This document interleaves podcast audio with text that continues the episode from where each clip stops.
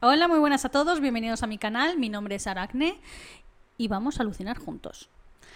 Como habéis visto en el título, hoy os traigo uno de los grandes, además de verdad, porque el tío medía un metro, dos metros seis, y es el caso de Ed Kemper, o los casos de Ed Kemper, porque es un asesino en serie. Seguramente muchos de vosotros ya lo conoceréis y estaréis pensando ahora, jo, qué típico, ¿no? Eh, Ed Kemper. Ya, pero al igual que expliqué en mi vídeo de Ted Bundy, que por cierto si no lo habéis visto os lo dejo por aquí arribita, pues considero que todo aquel que tenga un canal de True Crime tiene que traer sí o sí a este tipo de figuras porque dentro de la criminología a nivel mundial ya son súper importantes y, tiene, hay, son casos que hay que explicar. O sea, son casos que tienen que estar ahí sí o sí. Ed Kemper, en mi opinión, forma parte del top 5 de asesinos en serie más famosos de todo el mundo, entre los que estarían Ted Bundy, yo creo que también estarían John Wayne Gacy, Jeffrey Dahmer, BTK y Ed Kemper. Esa es mi opinión. Si alguno quiere aportar alguno más, bueno, vale. Eh, Jack el Destripador, sí, obviamente. Pero bueno, Ed Kemper para mí formaría parte de uno de esos top 5 o top 6, depende. Y quiero decir que a nivel personal, su caso me parece de lo más interesante junto con BTK y bueno, Jeffrey Dahmer porque es súper particular. Yo diría que son los que los casos que más interesantes me parecen. Iba a decir los que más me gustan, pero luego la gente me critica, ¿vale? No, son los que más me llaman la atención porque, bueno, son casos súper, súper particulares, ¿no? Y bueno, no me enrollo más, voy a ir con el vídeo para explicar el caso de Kemper, desde su infancia hasta su detención y bueno, luego en la cárcel que también hizo más cositas y demás. Pero antes debo recordaros que os suscribáis si no estáis suscritos, que le deis a me gusta si os gusta este tipo de contenido, que apoyéis el vídeo compartiéndolo, por favor, que me dejéis aquí abajo algún comentario si conocíais este asesino. Yo creo que muchos de vosotros seguramente lo conoceréis. Y si después de ver el vídeo tenéis alguna información extra, me encantará de verdad leer la información extra que podáis aportar y demás, porque siempre me gusta eh, ir aprendiendo más y más sobre este tipo de figuras. Y bueno, ahora sí que sí, vamos con el vídeo.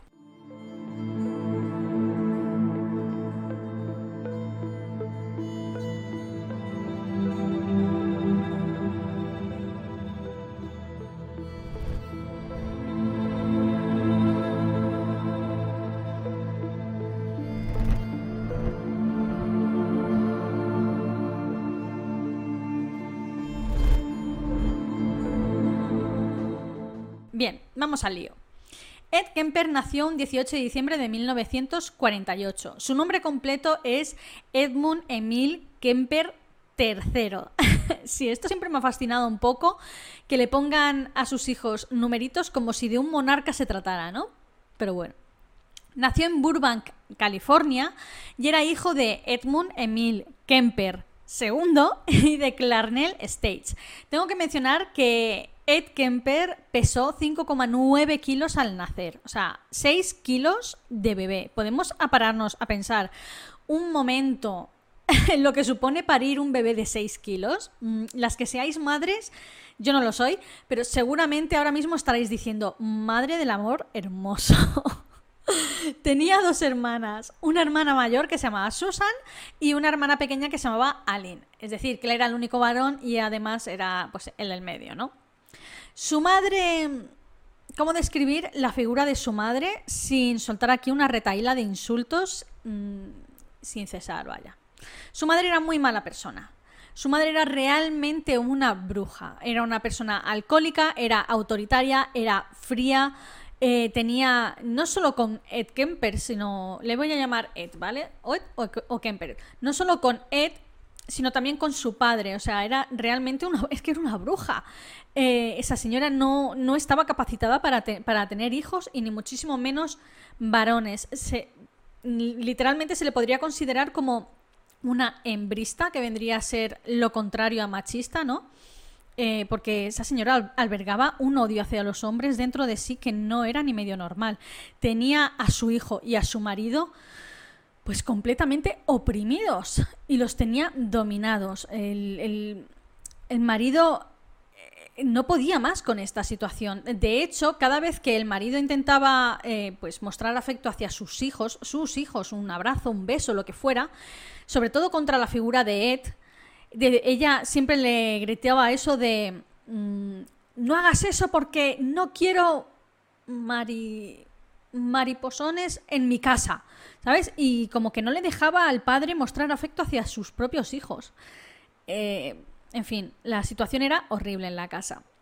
Por contrapartida, como digo, estaba su padre, que era pues una persona completamente sumisa a la sombra de, de Clarnell. Era un veterano de la Segunda Guerra Mundial, o sea, lo que había visto ese hombre y ahora tenía que aguantar eso en su casa, en fin. Eh, de todas maneras, era un hombre bastante ausente del hogar familiar debido a, esta situación con su mujer, ¿no? Porque no la soportaba y cogía el coche y se largaba a dar vueltas o yo que sé, con los amigos o lo que fuera, cualquier cosa menos pisar la casa debido a esta situación con su, con su esposa que no la soportaba. De hecho, después de la guerra, el padre trabajó como electricista en, las, en pruebas atómicas eh, estas típicas pruebas que son que tiran pues una bomba a mitad del desierto en una casa con maniquís y es, pues él trabajaba ahí como electricista y tal, ¿no? Y literalmente dijo que prefería la radiación de las bombas atómicas a estar cerca de su, de su mujer. O sea, imaginaos cómo era esta situación en casa. Finalmente, en 1955, los padres se divorcian, ya que, como digo, la situación era completamente insostenible. Y para... Es que yo no lo entiendo en este punto. Clarnell se queda con la custodia de los niños, ¿vale? Eh, yo esto no lo entiendo. Porque era una persona alcohólica. O sea, no solo que se portara mal con el niño, sino porque era una persona alcohólica. No entiendo cómo el marido, si realmente quería a sus hijos, cogió la puerta y se fue sin mirar atrás. es que fue lo que hizo, de verdad.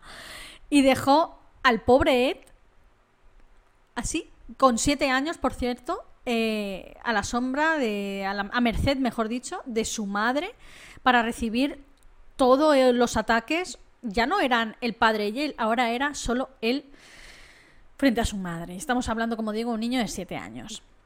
Como digo, lo empezó a maltratar pues psicológicamente, le obligaba a dormir en un sótano, en el sótano de la casa, eh, o sea, lo bajaba abajo y el sótano estaba la puerta en la cocina y tapaba la puerta con una mesa súper pesada para que, para que aún encima no pudiera salir del sótano. O sea, en el sótano no tenía váter. O sea, ¿qué hacía si se estaba haciendo pipí o si se hacía caca en mitad de la noche? Y no tenemos que olvidar que es un niño de 7 años, era un sótano frío, un sótano oscuro. Todos los niños le tenemos miedo a la oscuridad. Eso tuvo que afectar muchísimo psicológicamente a Ed sin, mencionar que toda su familia estaba en los pisos superiores eh, viendo la tele, divirtiéndose. Con las hijas se portaba bien, Clarner. Era solo con la figura de Ed y con la figura del padre. Pero con las niñas siempre se portó muy bien.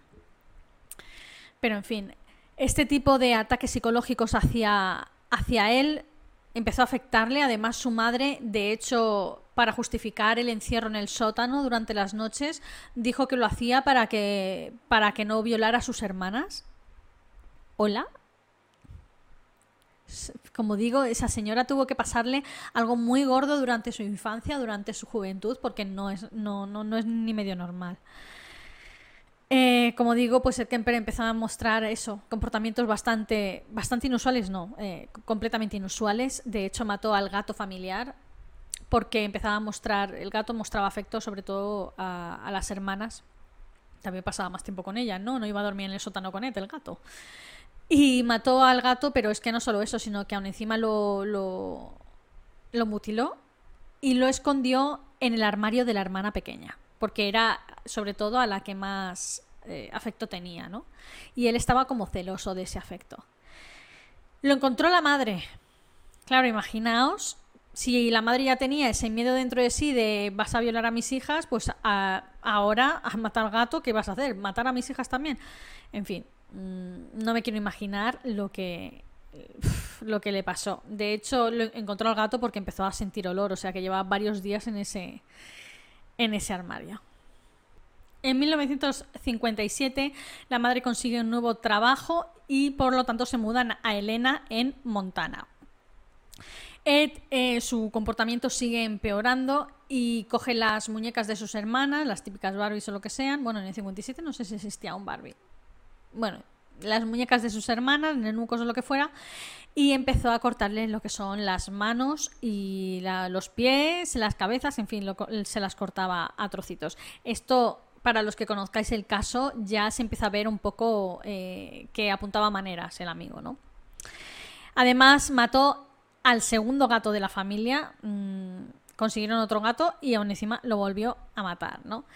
Y también sumando a este tipo de rarezas, eh, jugaba un juego muy muy raro con sus hermanas y era que un juego llamado La Cámara de Gas. Y básicamente era él encerrado en una habitación como si le estuvieran ejecutando en la cámara de gas.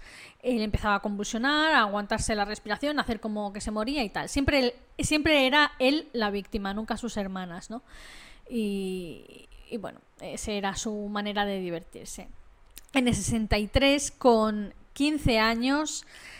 Ed no aguanta más la situación con la bruja de su madre y decide escaparse de casa, hacer autostop, coge un bus, luego hace autostop hasta la casa de su padre, con el que seguía manteniendo contacto, claro que sí, por cartas y por llamadas y tal. Entonces se presenta en casa de su padre sin ton ni son, sin haber avisado y sin nada. Su padre eh, vivía en California, él en Montana, ¿vale? Su padre se había vuelto a casar y había tenido un hijo. La esposa de su padre era de ascendencia alemana y he de decir, hay que decir, mejor dicho, que era una señora eh, guapísima, súper, súper atractiva. De hecho, Ed, mm, cuando la vio, sintió una atracción muy fuerte, muy fuerte hacia ella, porque realmente era una, mujer bellísima. Eh, cuando vio a su padre también cómo se comportaba con su hermanastro, con el hijo del padre, segundo hijo del padre, era un padre cariñoso, un padre amoroso, atento con el niño, jugaba con él, ¿sabes? Además no tenía a una bruja que le decía, no toques a mi hijo, no sé qué, que os vais a volver tal, ¿no? Pues entonces se mostraba pues como un padre se tiene que mostrar realmente con los hijos y él también albergó una envidia tremenda hacia, hacia esto, ¿no? Eh, se mezclaron ahí una serie de sentimientos de por qué él y yo no, ¿no? O sea, ¿qué he hecho yo para no merecer tu, tu cariño de esta manera? En fin. La cosa es que, como digo, Ed eh, sentía una atracción hacia la esposa de su padre y la solía espiar mientras ella iba a la habitación y se cambiaba y tal, él la espiaba. Y en una de estas la señora le pilló espiándolo y se lo comentó a su marido. Dijo, mira, el creepy de tu hijo de 15 años me espía mientras me cambio. Hay que mencionar que Ed sí tenía 15 años, pero es que medía un metro noventa y seis. O sea, era casi dos metros de tío. Podría tener 15 años, pero dos metros de postrenco asusta a cualquiera, ¿eh? independientemente de la edad que tenga. Y es normal que la señora pues le diera un susto de, muerte. La cosa es que el padre decidió, pues básicamente, sacar a su hijo de, del hogar familiar, de su casa, y le dijo que iban a pasar las navidades en casa de los abuelos, de los abuelos paternos, claro, entonces se fueron allí, pasaron las navidades en familia, todos jiji jaja, y cuando llegó la hora de volver, pues se fueron sin el bueno de Ed. Además, que no lo avisaron. Yo creo que eh, hicieron las maletas por la noche, por la mañana salieron tempranísimo y, y lo dejaron allí. En plan, cuando se levantó él para desayunar, dijo, mi padre, tu padre se ha ido. y lo dejaron allí, o sea, fue encerrona total. Los abuelos residían en una zona rural, tenían una granja, en una zona rural eh, bastante aislada, con una granja también bastante aislada, ¿no? Y eh, al principio, pues supongo que se lo tomó muy mal el hecho de que su padre lo dejara allí plantado, pero cuanto más pasaba el tiempo, empezó a desarrollar una relación con su abuelo bastante fuerte, se portaba muy bien con el crío. Y él le enseñaba un montón de cosas, a pescar, a cazar, le regaló incluso un rifle. Se iba con él a cazar, eh, en fin, se interesaba por el chiquillo y hacían cosas juntas. Y él lo quería, él lo quería de verdad. De hecho, fue la primera eh, figura paterna que tuvo en muchísimo tiempo. Casi no puedo contar con la figura paterna de su padre porque se fue realmente mm, pronto del, hogar familiar, cuando él tan, tan, solo tenía unos 5 o 6 años, ¿no? Y además no, no, no podía por, por Clarnell, que siempre estaba encima de él. Sin embargo, con su abuelo, pues no tenía a su madre cerca y podían desarrollar pues esa relación sana, ¿no? Entre dos familiares tan cercanos. Por contrapartida, es que tuvo muy mala suerte este chaval. Por contrapartida estaba su abuela, que era exactamente igual que su madre. Y eso que no era su, su, madre, la madre de su madre, quiero decir, era la madre de su padre. Sin embargo, era exactamente igual que su madre. O sea, siempre le echaba de menos. Eh, no echar de menos de, ay, te echo de menos, sino de que le desmerecía, eh, le maltrataba psicológicamente. La misma historia que con su madre. Era una señora que escribía cuentos infantiles. O sea, me choca mucho la... esto porque odias a tu nieto, que es un niño, y sin embargo escribes cuentos infantiles. En fin. Hay que mencionar que el abuelo estaba desarrollando una demencia, es posible con algún tipo de Alzheimer, por lo tanto, esta señora empezó a tener demasiadas responsabilidades, no solo con Ed, que era un menor al fin de cuentas, sino también con su marido, que cada vez estaba eh, empeorando su, enfermedad. La cosa es que llegamos a una fecha clave en esta historia, que es el 27 de agosto de 1964. ¿Y por qué es clave este día? Bueno, el abuelo se encontraba comprando en el pueblo cercano y la abuela estaba tan tranquila escribiendo uno de sus libros en la cocina, ¿no? Ed se dispone a cazar, así que coge el rifle, eh, pero eh, la abuela no le deja coger el rifle porque dice que está harta de que mate a todos los animales, pajaritos y tal alrededor de su casa y dice que, que se esté quietecito y tal. Pero bueno, él la ignora y cuando ella está de espaldas, escribiendo en la cocina, sentada, apunta hacia su cabeza y le dispara. Le dispara dos veces en la cabeza y una vez más en la espalda. Arrastra el cuerpo a su habitación y lo, y lo esconde. ¿Qué pasa? Que mientras está escondiendo el cuerpo de la abuela, escucha el coche del, del abuelo como viene a través de la granja desde lejos y básicamente lo espera en la entrada con el rifle en las manos. Cuando el abuelo sale del coche, sin mediar palabra, le dispara un tiro en la cabeza. A este punto los expertos que han analizado la figura de Ed Kemper, los que han hablado con él y todo, como eh, Ressler y Douglas, determinaron que seguramente mató a su abuelo por, por la vergüenza de, de tener que enfrentarse a él, en plan, he matado a la abuela, y por no ver la decepción en los ojos del abuelo, ¿no? Porque en realidad era la única persona que quería a ese chaval en esos momentos. Y por no ver esa decepción en los ojos de una persona a la que admiraba y a la que quería, pues decidió matarlo. ¿Qué hizo tras matar al abuelo? ¿O oh, sorpresa? Llamó a su madre. Llamó a su propia madre, a esa madre que odiaba, y le dijo, mamá, eh, creo que la he cagado, he matado a los abuelos. Y la madre le daría lo que yo considero que es el mejor consejo posible de toda su vida, vaya. El único buen consejo que le daría en toda la vida. Y fue, llama a la policía, tienes que llamar a la policía y tienes que entregarte. Y eso hizo. Llamó a la policía y la policía vino y le preguntaron, ¿por qué has matado a tus abuelos? Y dijo, bueno, yo primero maté a mi abuela y lo hice, lo hice para ver qué se sentía al, al matarla.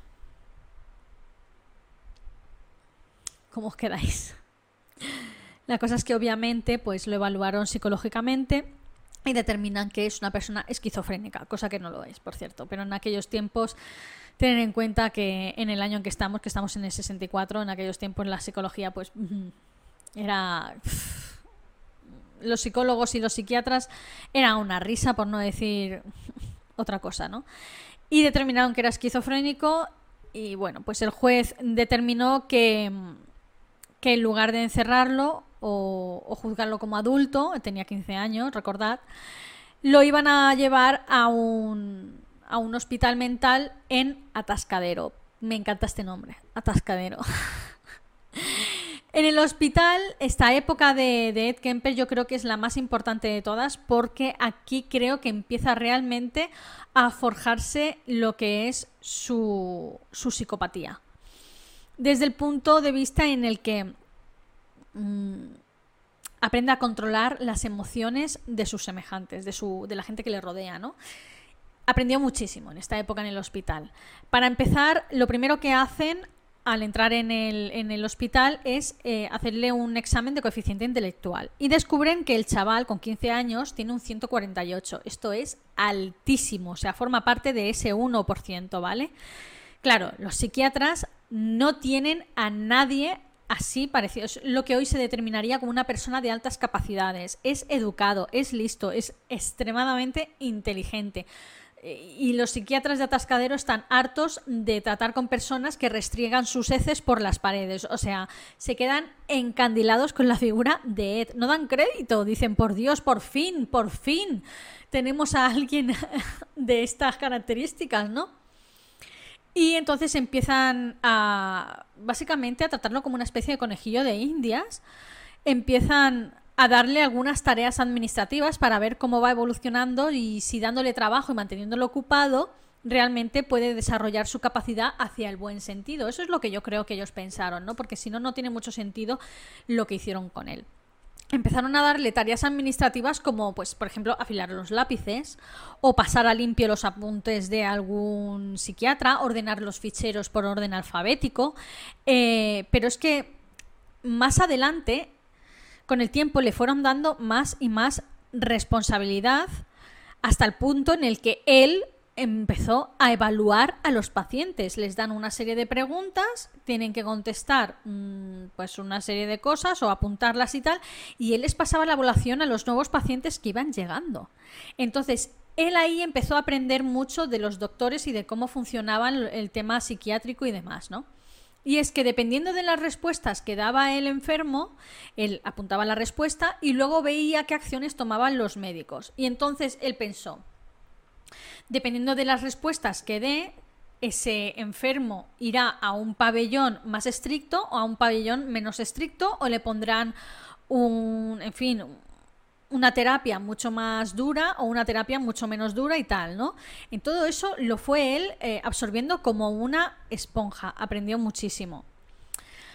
También hay que pensar que en este hospital muchos de los pacientes eran delincuentes sexuales, ¿vale?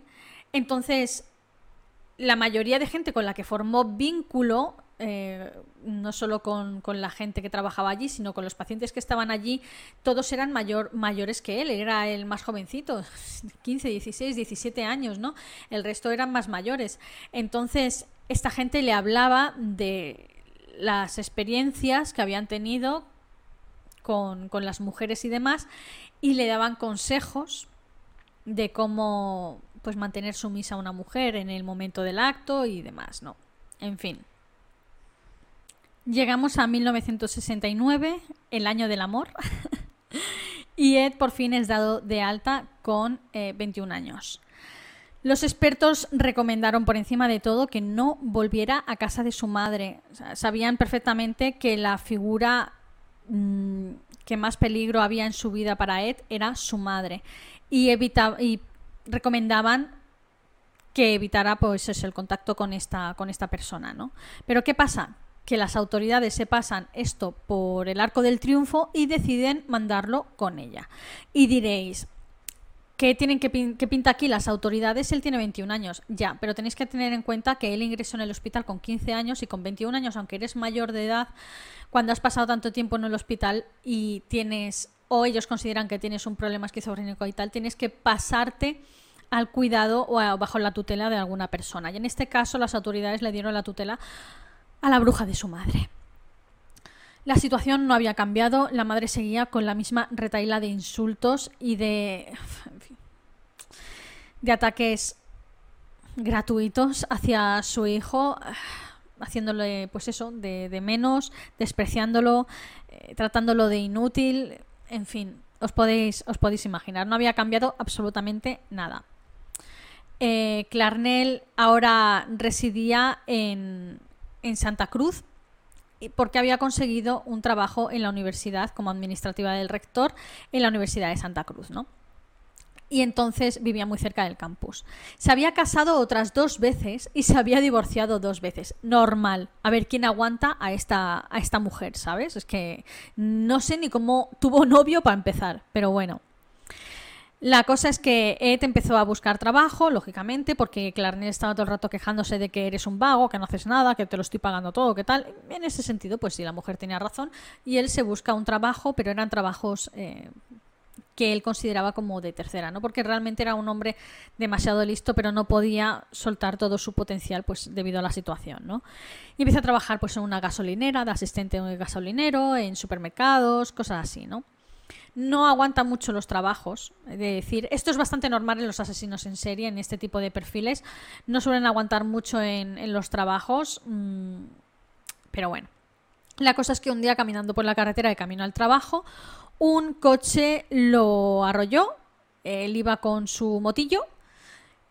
De hecho, se compró la moto nueva y le arrolló fue culpa del coche, efectivamente, lo demandó y ganó 15.000 dólares. Con estos 15.000 dólares, que actualmente serían unos 90.000 euros, o sea, una pasada, con estos 15.000 dólares se compró un Ford Galaxy de tres puertas. Lo de las tres puertas es importante. Vale. Y además, como ahora tenía más dinericos, pues se fue a vivir con un amigo suyo para poder poner distancia entre él y su madre. Aunque se había mudado con su amigo, la pesada de su madre, que siempre se quejaba de su presencia, siempre estaba, ¿por qué no te largas? Que no te quiero ver más, que eres como, como una garrapata, que no sé qué. Aún así, la colega le llamaba todos los días y tenía que hablar. Y cuando hablaba con él era para seguir insultándoles. se presentaba de sin ton ni son en su casa, así, sin más. ¿Qué haces, mamá? Eres un desgraciado, tal. Y así continuamente, o sea, era una relación tan sumamente tóxica era simplemente tocarle las narices por tocarle las narices, por no decir algo peor que papá YouTube no me deja. Era una situación con la madre horrible y siempre fue hasta el final de sus días. Pero bueno, durante tres años Ed estuvo recogiendo autoestopistas. Tened en cuenta que no tenía mucho acercamiento con, con personas de su edad porque como digo había pasado toda su adolescencia en un hospital psiquiátrico. Entonces no comprendía la nueva época, no comprendía 1969, no comprendía los años 70, no eh, estaba al mismo nivel, digamos, social que el resto de las personas eh, de su edad, claro. De hecho, se sacó, bueno, se sacó, tenía una novia de 16 años y él tenía 23 años más o menos, 22, 23 años.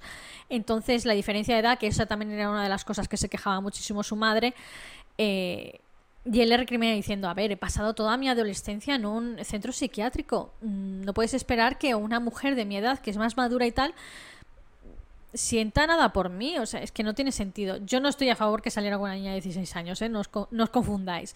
Pero visto desde ese punto de vista, tiene sentido, ¿vale?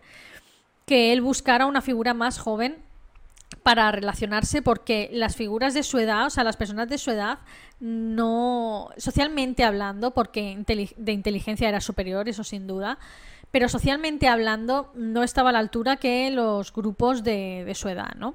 Entonces decidió, pues eso, hacer autostop y recoger un montón de gente y hablar con esa gente, hablar de música, hablar de cine, hablar de, yo qué sé, de teatro, hablar de política, hablar de religión, hablar de cosas para empezar a entender lo que, pues el mundo estaba cambiando, eran los 70, los hippies, el movimiento, todo esto, que por cierto los despreciaba, no le gustaba para nada a los hippies, los consideraba como unos andrajosos, así que, que no respetaban eh, la ley ni el orden ni nada y, los despreciaba muchísimo.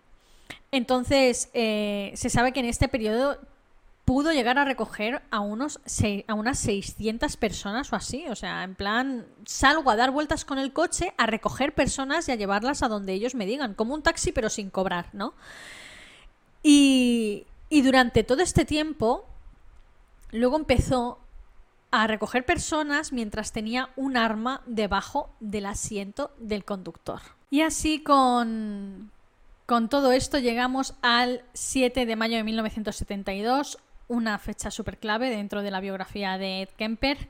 Y es que eh, tras tres años de recoger gente sin parar, de hacer, bueno, no, de recoger gente autoestopista sin parar y demás, tras una pelea por teléfono con la bruja de su madre, pues decide ir a, dar una vuelta, a desquitarse con el coche, es algo que yo también suelo hacer cuando estoy muy estresada, y a recoger algún autostopista, pero ese, esa noche recogió a, dos chicas, a Marianne Pesque y a Anita Luchesa, ambas de 18 años, ambas universitarias.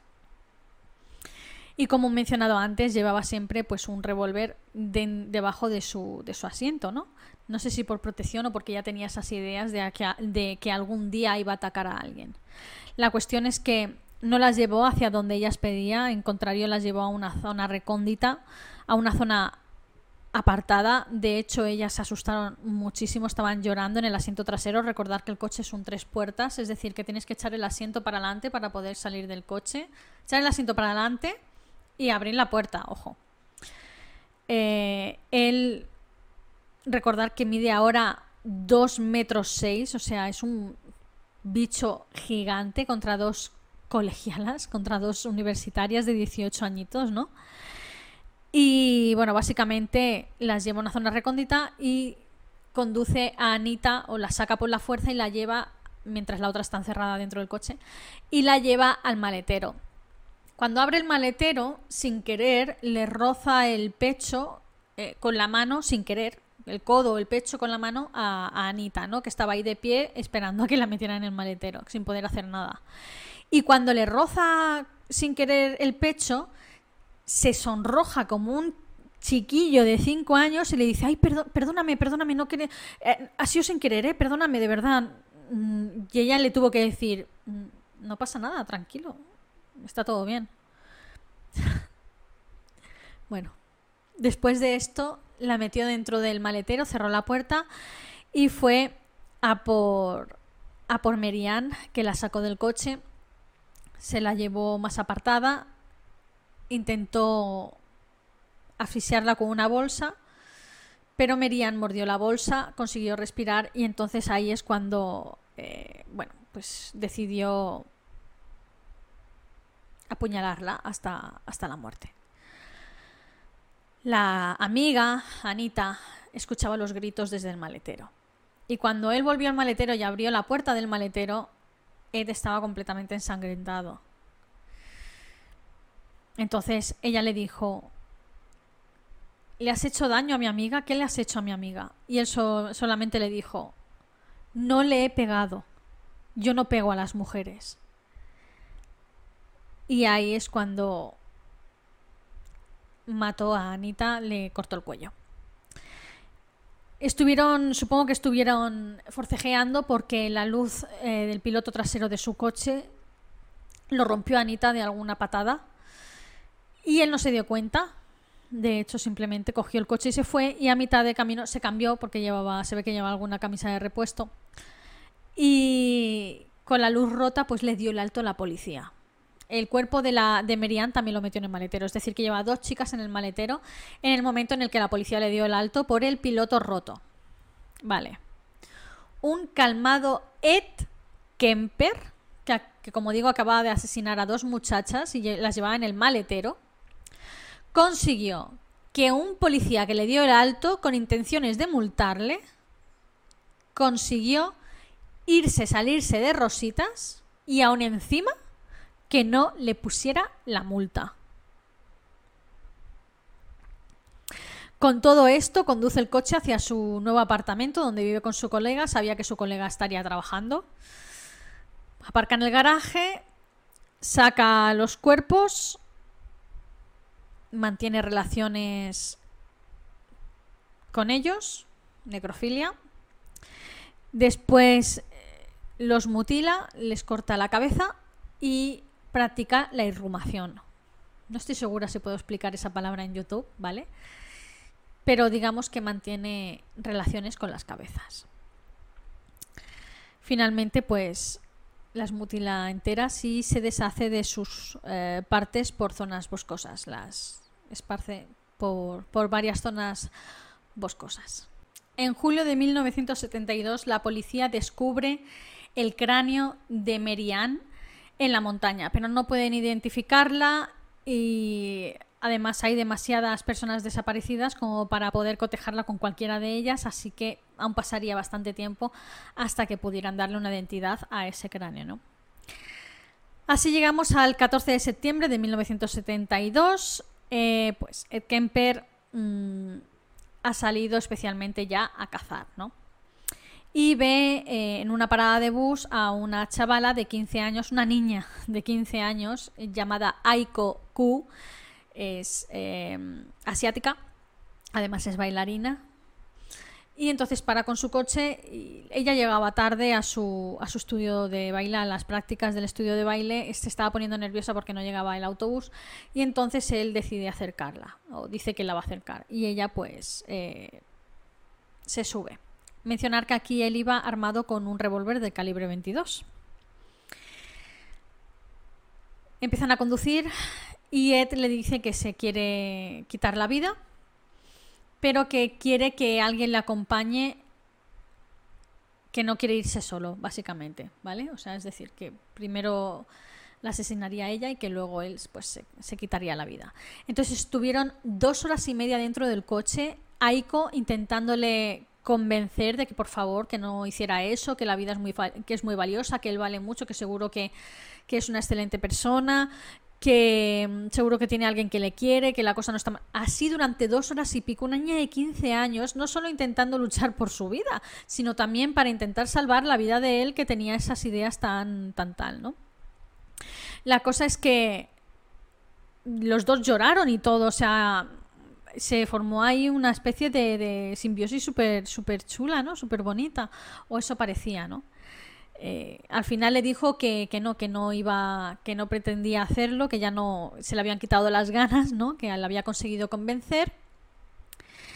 Y, y aún así le engañó y entonces como que cambió un poco la conversación, no sé muy bien cómo sería, pero ella en ese momento sabía que iba a morir. Entonces él salió del coche y para ir al maletero para prepararlo todo y dejó dentro las llaves del coche que estaban puestas por cierto y su revólver debajo del asiento. No le había dicho nada del revólver a la chavala. Entonces enseguida que cerró el coche se dio cuenta de que, de que no podía volver a entrar. No podías abrir por el exterior, ¿no? Ella había puesto los seguros, de hecho. Y entonces él estuvo un buen rato intentándola convencer, en plan, Aiko, abre, que tengo que entrar al coche, que tal, que si no, no nos vamos de aquí, no sé qué, no sé cuánto, tal. Y, y la convenció desde fuera para que abriera el coche. O sea, ¿qué, le diría a este hombre para que veáis eh, pues la manera que tiene de, convencer a, la gente, ¿no? El, arte que tiene para convencer a la gente para, que hicieran ciertas cosas, ¿no? Y esta chavala que, estaba segura de que su vida corría peligro, le abrió la puerta a su, a su asesino y enseguida abrirle la puerta, pues la estranguló con su propia bufanda. Después de esto, eh, se la llevó a su casa, le hizo varias fotografías, la colocó en posturas así bastante sexuales, la desnudó y tal, le hizo varias fotografías, eh, luego la practicó también la necrofilia como con las otras, hizo básicamente lo mismo que las otras, también le cortó la cabecita. Súper curioso porque tenía, seguía teniendo las sesiones obligatorias de ir con, a terapia y demás. Y al día siguiente tenía lo que era la última sesión con un tribunal de, psiquiatría que era el que le iba a determinar si le daban ya la libertad definitiva, bueno, la libertad como el alta definitivo, o si seguía, por otro lado seguía teniendo que ir a las terapias y demás fue hasta terapia y el tribunal determinó que ya podía ser dado de alta, que estaba completamente, pues eso, integrado en la sociedad, que no tenía ningún problema mental ni nada por el estilo, ¿no? Y le dieron el alta. Mientras estaba en esta, en esta reunión, en el coche que estaba en el aparcamiento del edificio este, estaba la cabeza de Aiko. En una bolsa de deporte. A unos metros de donde se estaba celebrando la reunión. Posteriormente, cuando le entrevistaron, cuando Robert Ressler, el, agente especial de la unidad del comportamiento del FBI, le entrevistó en la cárcel, que esto es Mindhunter, le eso va Mindhunter, eh, él dijo que el asesinato de Aiko fue el asesinato que más se, se arrepentía de haberlo hecho, porque realmente fue una chica súper dulce que se se comportó muy bien con él y luego se arrepintió por haberlo hecho. Pero al mismo tiempo, pues, le hizo de todo, hizo de todo con su cadáver, en fin. Sí, la mato, pero no me, no me arrepiento justo después de matarla, sino me arrepiento a lo mejor tiempo después, a lo mejor, ¿no? En fin. Debido a las desapariciones, porque ya iban tres chicas desaparecidas, eh, la policía recomendó a la población pues, que no hiciera autostop. Era una época en la que se hacía mucho autostop y además no solo estaba Ed Kemper matando, había mm, varias personas eh, asesinos en serie matando en esa época. O sea, era una época de, de, mucho esplendor. Los años 70 y los años 80, especialmente los 80, fueron la época que más, que más hubo. ¿no? Después del asesinato de Aiko, además, tiene que volver a casa de su madre porque como no puede mantener ningún empleo, pues se ha quedado sin dinero. Se ha gastado, se ha fundido todo el dinero de, la indemnización del que le atropelló y tal, ¿no? O sea, seguramente en gasolina, porque como no paraba de hacer autostop, pues en fin. La relación, como digo, es cada vez más y más insoportable. Su madre le echa en cara de que hace más de siete años que no mantiene relaciones sexuales con otros hombres y es una de señora, que ha vivido sola, ¿qué me está contando? O sea, en fin. las cabezas. Llegamos al 8 de enero de 1973 y esta víctima llamada Cindy Scholl tenía 18 años, iba a la Universidad de Santa Cruz, la misma universidad donde trabajaba su madre. Eh, en sus ratos libres trabajaba como canguro, de esta sí que tenemos más información. Eh, curiosamente, una de esas familias para las que trabajaba pues era una familia de un policía, este caso por eso lo conocemos más en profundidad, por, por eso, por la relación con la policía y demás. La recogió haciendo autostop cuando se dirigía a su universidad y enseguida la, la, apuntó con el revólver 22, pero mantuvo la calma. ¿Por qué? Porque aprendió de la interacción con Aiko de que si las calmaba, les hablaba calmado y pausado y tal, ellas también se calmaban y no empezaban a gritar y a moverse y a agitar el coche y demás, ¿no? Entonces, después de esto, condujo a un área apartada, y sin mediar palabra directamente le disparó a la cabeza matándola en el acto. La metió en el maletero y la llevó a casa de su madre mientras ésta dormía. La guardó en el armario de su habitación.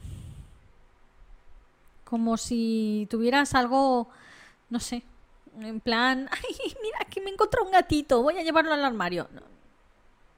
Como un niño. A la mañana siguiente, cuando Clarnell se fue al trabajo, sacó a, Cindy Scholl del armario, mantuvo pues relaciones con ella, con su cuerpo, claro. Y finalmente pues empezó a desmembrarla dentro de la bañera de su madre. Guardó la cabeza durante varios días, escondiéndola debajo del colchón como repito, como si fuera algo que guardas siendo un adolescente, es que no no sé finalmente pues se deshizo de, estas partes, ¿no? El resto de partes las tiró por un barranco que iba al, al mar y poco a poco fueron apareciendo partes de esta muchacha en la orilla de la playa de Santa Cruz. Su cabeza, por otro lado, la enterró en, su, en el propio jardín de su madre, de la casa de su madre, y además eh, mirando la cabeza hacia la habitación de su madre. Era y él posteriormente en las entrevistas dijo que hizo esto porque creía que ella siempre tenía la necesidad de ser admirada. Pues ahora tendría a alguien que siempre la, estaría admirando.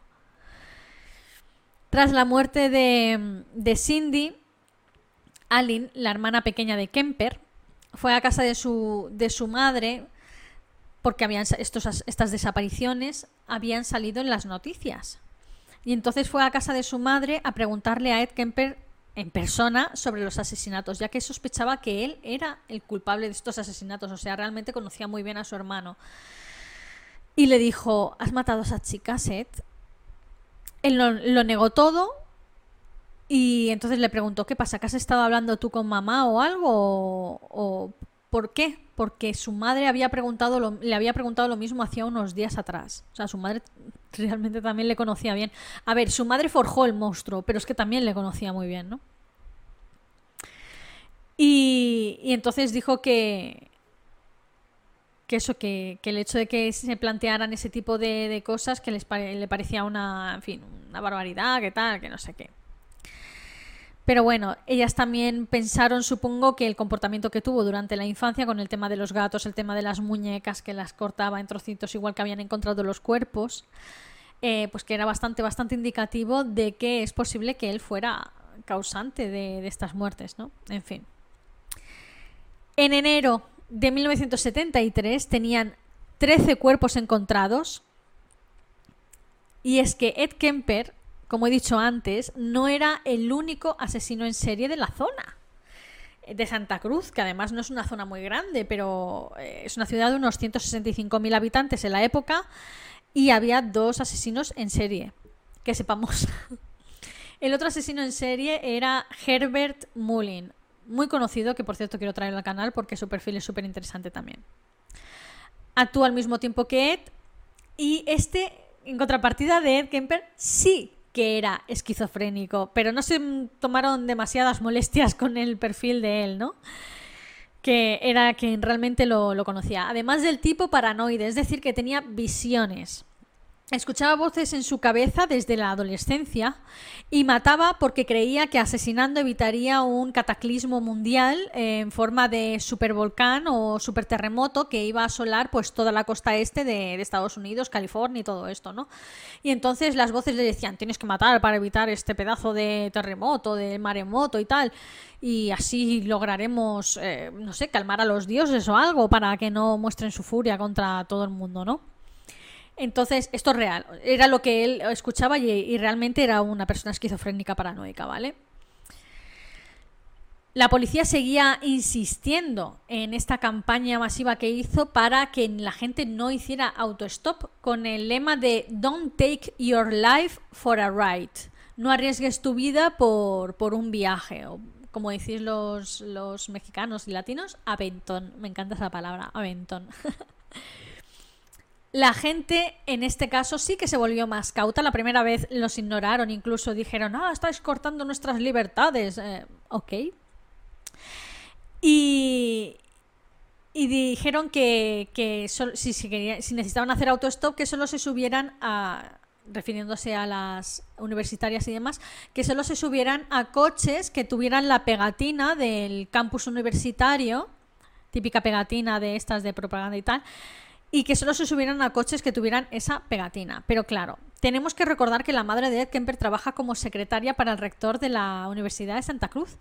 Y cuando Ed Kemper empezó a ver estas noticias y supo de esto, que la gente solo se subía a coches con esa pegatina y tal, ¿qué le dijo? Le dijo, mamá, consígueme una de esas, de esas eh, pegatinas porque... ¿Por qué? Porque muchas veces que iba al trabajo a recogerla, tenía que pasar por la caseta de seguridad y le dijo la excusa de es que siempre me pasan porque no llevo la tarjeta de o no llevo la pegatina y entonces me hacen un montón de preguntas y tengo que enseñar el documento y si llevo ya la pegatina pues no tendré que pasar por esa por ese tal. Y la madre le, le llevó una pegatina y la puso en su coche. Entonces esta recomendación de la policía pues cayó en saco, en saco roto para el tema de, de Ed Kemper, ¿no? Pero bueno, Kemper, por otro lado, también, como digo, una persona extremadamente interesante, eh, inteligente, perdón, y también visitaba un bar en Santa Cruz que se llamaba The Jury Room. Era el típico bar de policías, estaba siempre lleno de policías y se empezó a hacer muy amigo de ellos. De hecho, él intentó ser policía y hizo los exámenes y hizo las aplicaciones, pero no le dejaron ir más allá porque era extremadamente alto, era un postrenco. Y entonces, eh, pues empezó a ir a este tipo de bares, a relacionarse con los policías, también los escuchaba hablar en sus investigaciones, eh, comentaban pues el tema del trabajo y tal. Y eh, preguntaba sobre cómo iban los, los, casos de desapariciones de muchachas, de cuando hallaban partes de un cuerpo de una de ellas, también eh, hablaban con él, incluso empezó a coger mucha confianza con ellos, los llevaba por donde quería, realmente. Y bueno, y, y sin darse cuenta empezaron a contarle cosas pues que no le tendrían que haber contado a un Mindundi, a un cualquiera, ¿no? Fuera de, de su trabajo.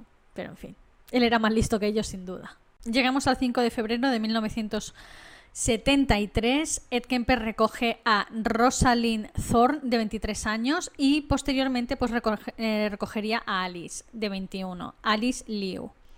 Alice era una persona súper responsable y súper cautelosa, pero como vio a Ed Kemper llevando a Rosalind, que era otra mujer, pues entonces sí que se confió y se montó en ese coche. Hizo lo mismo que, que, las otras veces, las llevó a una zona apartada y directamente les disparó, luego se fue a su casa, su madre estaba en su casa. Así que mutiló los cuerpos en el jardín durante la noche. Aquí hay una, frase particular que luego repitió en sus entrevistas y dijo que mientras él estaba deshaciéndose de los cuerpos, descuartizándolos, en el jardín veía a los vecinos ver la tele eh, desde sus casas y si alguno de ellos hubiera girado la cabeza para mirar por la ventana, lo habrían pillado con las manos en la masa. Mantuvo relaciones sexuales con las cabezas y luego se deshizo de los cuerpos en zonas boscosas. Aquí es cuando se produce la primera búsqueda por las desapariciones. Anteriormente no, no habían organizado búsquedas de ningún tipo eh, por estas chicas, ¿vale? Cuando los inspectores empezaron a investigar estos dos casos, no podían encontrar la relación entre las dos víctimas porque básicamente no se conocían. O sea, una se subía al coche porque había recogido a otra anteriormente, pero realmente no se conocían. Y bueno, les aseguraron que las familias les aseguraron que nunca se subirían a un coche que no fuera del campus, que no tuviera esa dichosa pegatina o que no fuera de un profesor o algo, ¿no? Pero eh, ellos relacionaron la orientación sexual de Rosalind, que por cierto era lesbiana, con el hecho de que seguramente el asesino en serie de colegialas era una mujer. Simplemente porque ella era lesbiana. En fin. Aquí tengo que explicar algo, que esto es un hecho, es un hecho, son estadísticas y es un hecho matemático, o sea, es lo que hay. Siento mucho si hay algún hombre que se siente ofendido. Lo digo porque alguna vez lo he comentado por Twitter y de hecho se han ofendido. Pero es que es lo que es. Yo no hago las reglas, chicos. Bien, las estadísticas dicen que el 93% de los asesinos en serie son hombres ese porcentaje sube cuando se tratan de eh, asesinos en serie con temática sexual, como este es el caso. Que entonces sube a un 99%, que por ciento esos asesinos en serie se les llama hedonistas. Ed Kemper forma parte de este tipo de asesino en serie, es un asesino en serie hedonista. 99%. Es decir, que las asesinas en serie hedonistas son el 1%, pero es que además siempre eh, actúan con otro hombre que las acompaña, como es el caso, por ejemplo, de Carla Omolka con Paul Bernardo, que son el Kenny Barbie asesinos de, Canadá, con Rosemary West, que actuaba con su marido Fred West en Inglaterra. O sea, son, son mujeres que siempre actúan con otro hombre y que normalmente tienen un perfil más sumiso. Ellas son las que forman parte del S1%. El 99% de los asesinos en serie hedonistas con, con un eh, toque así, con un motivo sexual, son hombres. Y no lo digo yo, lo dicen las estadísticas. Es increíble que la policía con estas pedazos de estadísticas, vale, que sí, que eran los 70, que aún no había estas estadísticas y tal, pero coño, a ver, eres policía, tú has detenido a un montón de personas, has detenido a un montón de hombres que han violado a un montón de chavalas, seguramente. ¿En serio vas a pensar que, la, que el asesino en serie de estas mujeres es una mujer porque una víctima dio la casualidad de que era lesbiana? Es que, hola, no tiene ningún sentido es que realmente no tiene ningún sentido, ni hoy en día, 2023, ni en 1973. Es que no tiene absolutamente ningún sentido. Es para coger a estos policías y despedirle directamente, porque vaya chapuza de investigación.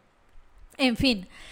Llegamos al 13 de febrero, esta, esta fecha tenía que señalarla porque capturan al otro asesino en serie que actuaba en Santa Cruz, que es Herbert Mullin, y creen que también es el asesino en serie de colegialas. El método de, modus operandi de Herbert Mullen es una auténtica locura. Y además no tiene ni pies ni cabeza, porque como era esquizofrénico, tan pronto mataba a un hombre de 70 años como mataba a un, a un bebé de 4 años. O sea, no tiene ningún sentido.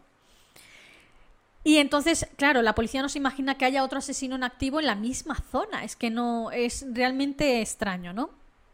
Finalmente a Mullen le atribuyeron 13 asesinatos y como digo, entre los cuales había un niño de 4 años y una niña de 9. Nos trasladamos a abril de 1973. Kemper compró una Magnum del calibre 44. Por si no lo sabéis, es un pedazo de pistolón enorme. Es el, arma que llevaba eh, Clint Eastwood en Harry el Sucio. que ya lo mencioné en otro libro, me encanta esa película. Pero bueno, es un revólver que te puede reventar la cabeza Mm, vaya, dejarte solo con los hombros. En fin. La cosa es que para comprar este arma, incluso en Estados Unidos, que tiene unas leyes súper permisivas con el tema de las armas, el comprador tenía que esperar un tiempo considerable y rellenar unos formularios que a su vez eran enviados a la policía para eh, que investigaran a ver si tenía o no antecedentes, ¿no? Claro, con Kemper, cuando, cuando vieron el tema de, esto, cuando mandaron el informe, vieron que la información estaba clasificada. Esto desde la comisaría, ojo. Cuando ponen algo así es que saben que se suele tratar de casos de menores que han cometido algo muy gordo. Muy, muy gordo. Entonces lo que hicieron fue ir a su casa para requisarle el arma. hasta que se aclarara el tema de sus antecedentes y demás, ¿no? Eh, entonces, eh, pues eso, Kemper tendría que conseguir los trabajos, los trabajos, perdón, los papeles para demostrar que efectivamente tenía ya el alta médica y que por lo tanto tenía permiso para tener pues cualquier arma. Se fueron hacia casa de su madre, lo estuvieron esperando y entonces llegó él con su famoso Ford Galaxy de tres puertas y bueno, y eh, fue con ellos súper amable, se acercaron a él y le preguntaron por el arma, le dijo, te has comprado, eh, tienes un arma que no puedes tener, te la tenemos que requisar hasta que demuestres qué tal. Claro, él tenía más de un arma. De hecho, él tenía el revólver 22, que era el arma que había utilizado todas las veces para matar a todas esas chicas. Y, y no solo el 22, eh, también tenía un rifle, si tenía cuchillos, si tenía de todo. Y los llevaba en el maletero. Y estaba hablando con ellos en el coche. Entonces, cuando se acercó al maletero para abrir el maletero, los policías se fueron con él, pero no, no, le, no le vieron, ¿no? Entonces logró abrir el maletero sin que los policías se dieran cuenta de todo el arsenal que llevaba ahí dentro, ¿no? Y les entregó el Magnum sin problemas. Más adelante en las entrevistas dijo que estaba completamente preparado por si se acercaban más para liarse a tiros con ellos. O sea, iba a por todas en ese, en ese momento, ¿no?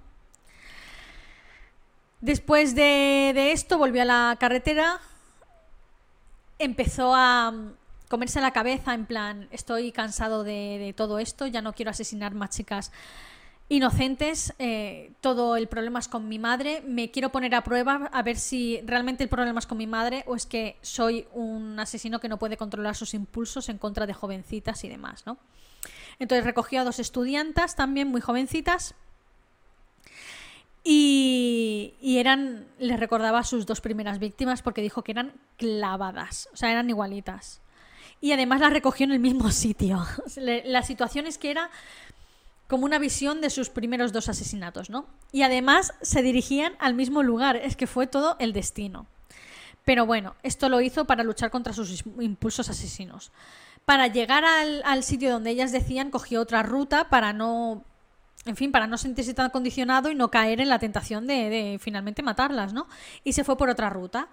Esto acojonó a las pobres chicas que pensaban que las iban a llevar a un sitio recóndito como había hecho todas las veces anteriores y que las iba a hacer de todo, ¿no? Entonces empezaron a gritar, se pusieron histéricas, empezaron a llorar, tal, pero él mantuvo su, en fin, su entereza y dijo, chicas, os estoy llevando por otro sitio porque el otro sitio está tal o está cual, yo me sé un camino más corto, tal, no sé qué. Pues así aguantó calmado hasta que finalmente llegó al destino y las dejó ir sanas y salvas. Estas fueron las únicas muchachas que salvaron la vida pues tras, tras haberse montado en el, en el coche de Ed. Y bueno, se llevaron el susto de su madre, pero después de esto él ya dijo que sí o sí tenía que acabar con su principal problema que llevaba arrastrando durante toda su vida y ese problema tenía nombre y apellido y era Clarnell Stale. La noche del 21 de abril de 1973, Ed Kemper se dijo a sí mismo que le daría una última oportunidad a su madre. Esta llegó de una cena un poco chispada, como solía hacer siempre, se metió en su cama a leer, como hacía de costumbre, y él fue hablar con su madre con la intención de, si me habla bien y no me, en fin, no es un aborde como siempre y tal, eh, le perdono la vida. Tal cual. Entonces se fue, se puso a hablar con ella y la madre pues empezó a, pues como siempre, pues como era ella, ¿no? En su línea. Y le contestó de malas maneras en plan, eh, ahora vas a querer hablar toda la noche como quieres hacer siempre de costumbre. Ya, tengo cosas mejores que hacer, desaparece aquí y tal. Después de esto él se disculpó, dijo no, lo siento. Se dio la vuelta, se fue a su habitación, estuvo dando vueltas unos 20 minutos, fumando sin parar y tal, y definitivamente lo decidió. Cogió un martillo y un cuchillo, se fue hacia la habitación de su madre mientras esta dormía, esperó a que se durmiera, y pues mató a su madre con ese, ese martillo y ese eh, cuchillo. Después de, de matarla, tuvo relaciones sexuales con ella. Mientras le gritaba de no te quejabas, que llevaba siete años sin mantener relaciones con ningún hombre, pues toma, toma. En fin. Jugó a los dardos con la cabeza, porque le cortó la cabeza también. Jugó a los dardos. Se colocó la cabeza en una estantería y se tiró cinco horas gritándole a la cabeza y, reprochándole todo lo de su vida, ¿no? Me tratabas fatal porque tú te creías esto, gritándole como un loco a la cabeza, vaya. Le arrancó la tráquea y la trituró, ya tiró a la trituradora para no escucharla más, o eso fue lo que él dijo, pero es que no, no podía escucharla más, tenía que callarse, tenía que hacer que se callara. Y, volvió a practicar necrofilia con el cuerpo de su madre sin, sin la cabeza. Después de esto, cogió un teléfono y llamó a una de las mejores amigas de su madre, con la que tenía mucha confianza, su madre, claro, y solían hacer viajes juntas y tal, ¿no? Se llama Sally Hallett, de 59 años. Entonces él la llamó y la invitó a cenar, pero no como él diciendo, ven, que mi madre te quiere invitar a cenar y tal. Vale, la cosa es que él quería hacer como una especie de coartada en la que ellas dos juntas habían ido de viaje o de fin de semana para darle tiempo a él de escapar o tal, ¿no? Entonces, pues esta mujer llegó a casa, tocó el timbre y nada más cruzar por la puerta, pues eh, mató a la mujer, la cogió del cuello, la levantó literalmente y se la cargó en un momento, sin decir ni pío, ¿no? Entonces, en, puso a las mujeres en dos armarios diferentes, de dos habitaciones diferentes, y dejó una nota en el suelo, en el suelo ensangrentado, en un charco de sangre, donde confesaba los crímenes, se daba a sí mismo la autoría y se disculpaba por el desorden de la casa. Después de esto cogió el coche y se largó. Condujo durante 28 horas sin parar. Eh, condujo hasta un pueblo de en Colorado hasta un pueblo, no, perdón, hasta Pueblo, en Colorado. El pueblo se llama Pueblo, en Colorado, ¿vale? Y bueno, y estuvo bebiendo y escuchando la radio para ver si mencionaban algo sobre los asesinatos de su madre y de su amiga y no mencionaban nada. Y ya eh, llega un punto en el que no, no pudo más, llegó a una gasolinera, había una cabina y llamó desde la cabina a una comisaría en Santa Cruz. Eran las 4 de la mañana y además era día festivo, es decir, que solo había un hombre atendiendo las, llamadas. Entonces, el policía que cogió el teléfono seguramente estaba cansado y estaba harto de, tener que tragarse el turno de un día festivo. Y básicamente Kemper pues le, le contó todo, pero el policía no le creyó y le colgó en sus narices. O sea, dijo, sí, sí, tío, venga, a molestar a tu madre. Y, y le colgó. Y entonces Kemper como súper ofendido, ¿no? Pero, pero, pero, pero, ¿por ¿cómo me dice esto? Y entonces volvió a marcar el teléfono, volvió a llamar y le dijo que por favor le pusieran con el oficial, oficial Mickey Alufi, que por cierto era uno de los oficiales que le había requisado el Magnum 44 y que estaba además al frente de la investigación de las colegialas. Y bueno, eh, finalmente el teleoperador le hizo caso, el policía que atendió la llamada le hizo caso, avisó a este hombre, tuvieron, fueron a la casa de Ed Kemper, él no estaba, lógicamente, tuvieron que romper una ventana para acceder a la casa y bueno, esa madrugada ya se, los vecinos empezaban a comentar que, había un fuerte olor que venía desde dentro de la casa. La policía, desde que rompió la ventana, ya se dieron cuenta. Eh, esto huele a muerto. Así que no hay lugar a dudas, el que hizo la llamada pues eh, definitivamente no miente. Encontraron el cuerpo de Clarnell en su armario, pero se llevaron una sorpresa cuando encontraron el de Sally en otro armario, o sea, se esperaban solo un cuerpo, no dos. Pero en fin. Tras esto cogieron un avión hasta Colorado para ir a buscar a Kemper, que se encontraba detenido en la comisaría de pueblo, es decir, que después de esta llamada él mismo fue a la comisaría de pueblo y se detuvo. O sea, se entregó, no se detuvo él en plan. Ah". Eh, y volvieron con él todo el viaje de vuelta. Esto me río porque durante todo el viaje estuvo describiendo con todo lujo de detalles lo que había hecho con todas y cada una de estas mujeres. Es un tío muy listo, tenía una memoria de elefante, ¿vale? Prodigiosa. Llegó un punto en el que un oficial se tuvo que girar y decirle, cállate de una vez, es que no puedo escucharte más, no puedo escuchar más irrumaciones y más necrofilia, o sea, cállate. O sea, ¿hasta qué, hasta qué punto, macho? Llega el juicio. Lo primero que hacen en un juicio de estas características, el juez solicita un análisis psiquiátrico para determinar que el acusado puede ser juzgado por lo penal. Además, no hay que olvidar que Ed Kemper pues tenía había estado en un hospital psiquiátrico y había sido catalogado como esquizofrénico paranoico. Entonces es posible que tuviera todas las papeletas para librarse de la cárcel. Tengo que decirlo. Lo estuvieron entrevistando durante meses él, la verdad es que era una persona que siempre cooperó con la policía, incluso estando ya dentro de la cárcel después de ser condenado. En una de las sesiones incluso le pidieron eh, si le podían dar pentotal sódico, que es el suero de la verdad, de la verdad básicamente, y cuando llegó a la parte de explicar el crimen de Aiko Ku, la chica, la niña de 15 años, se puso a llorar. Se puso a llorar porque realmente se, se arrepentía de ese crimen y, dijo que fue el gran error de su vida haber matado a esa niña porque era una persona que era toda bondad y realmente no se lo merecía, como si las otras se lo merecieran, ¿sabes? Pero bueno, del resto no mostró ningún arrepentimiento en absoluto.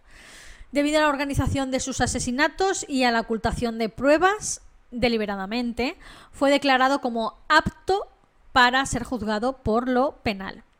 En un principio le dieron la pena de muerte, que fue, por cierto, algo que él mismo solicitó. A mí dadme la pena de muerte porque me la merezco. Pero al poco tiempo eh, la pena de muerte se suprimió en este estado y finalmente le condenaron a ocho cadenas perpetuas consecutivas, una por cada víctima. Ed Kemper es una figura que ha compartido prisión con el mismísimo Charles Manson, y se odiaban profundamente. No podían estar en la misma sala. De hecho, es que eran dos personas tan antagónicas, tan diferentes la una de la otra. Uno medía 2 metros 6, el otro medía 1,50. Uno era súper inteligente, súper calmado, sosegado, tal. El otro era un manojo de nervios, un chulo, un prepotente, en fin, no tenían nada que ver. Durante su estancia en la cárcel siempre eh, concedió numerosas entrevistas a expertos, psiquiatras, psicólogos y a la famosa unidad del comportamiento del FBI que entonces era súper novedoso, ¿no? A John Douglas y Robert Ressler. Esto sale en la serie Mindhunter de David Fincher en Netflix. Si no lo habéis visto, os la recomiendo, aunque está cancelada y solo tiene dos temporadas, pero oh my god, qué dos temporadas. Son una obra de arte, de verdad. Y el actor que le interpreta es una pasada, en serio. Sus entrevistas fueron grabadas y posteriormente fueron de vital importancia para el estudio de este tipo de perfiles de psicópatas. Por si no lo he dicho anteriormente, Ed Kemper era un clásico psicópata. Y bueno, como digo, sus entrevistas realmente fueron muy útiles para el tema de, la investigación de los asesinos en serie, de los perfiles, para poder elaborar perfiles psicológicos y demás, ¿no? Eh, también empezó a grabar audiolibros así como lo cuento. O sea, tal cual. Eh, él tenía una voz muy grave. La verdad es que tenía una voz como de, de, esta gente que trabaja en la radio. Ahora no me viene el nombre, ¿no? Tenía una voz así como de profesional, de, de en fin, de, de doblador y demás, ¿no? De una voz profunda, una voz bonita, de hecho, una voz calmada y tal. Y empezó a grabar audiolibros para personas invidentes, para personas ciegas. y además se vendían. En el 93 se convirtió al cristianismo y ayudó en el área médica de la prisión a otros enfermos del VIH, que en esta época pues eh, estaba en todos lados el VIH, eh, por desgracia. Su última entrevista que concedió fue en 1991 y bueno, según él, ahora mismo está enfocado en redimirse lo más posible, aunque sabe que nunca saldrá, pero quiere hacer el mayor bien posible, eh, pues, para contrarrestar un poco el mal, todo el mal que hizo entonces. En 2019 sufrió un ictus, pero actualmente sigue vivo y está cumpliendo pues sus cadenas perpetuas en la prisión estatal de Vacaville. Y bueno, este vídeo ha sido bastante largo, lo admito, pero como os digo es un perfil que me encanta y que me gusta comentar al detalle hasta aquí hemos llegado con la historia de Ed Kemper. Espero que os haya gustado. Si conocéis algún dato más o algo, me encantaría leerlo en comentarios de verdad, porque como os digo, la figura de Kemper es una figura que me encanta. Como he dicho anteriormente, os recomiendo, de verdad os recomiendo que veáis Mindhunter si no la habéis visto. Es una pena que esté cancelada. No la canceló Netflix, la canceló David Fincher porque le salieron otros proyectos y porque dijo que la serie era tan sumamente cara que casi que no le salía a cuenta el hacerla. Luego, sin embargo, llevan tropecientas temporadas con la mierda de élite, ¿no? Pero en fin, es lo que hay. Siempre nos quedará Manhunter. eh, y bueno, hasta aquí el vídeo de, Ed Kemper. Espero que os haya gustado. De ser así, eh, si me dejaréis vuestro me gusta, me encantaría. Que os suscribierais también, que le compartierais este vídeo y que activaréis la campanita que os avisa cada vez que subo un nuevo vídeo. Tenéis un nuevo vídeo todos los miércoles y los domingos dos vídeos por semana, no os quejaréis. No doy abasto, os lo tengo que decir. y bueno, yo sin más me despido. Hasta el próximo vídeo. Adiós.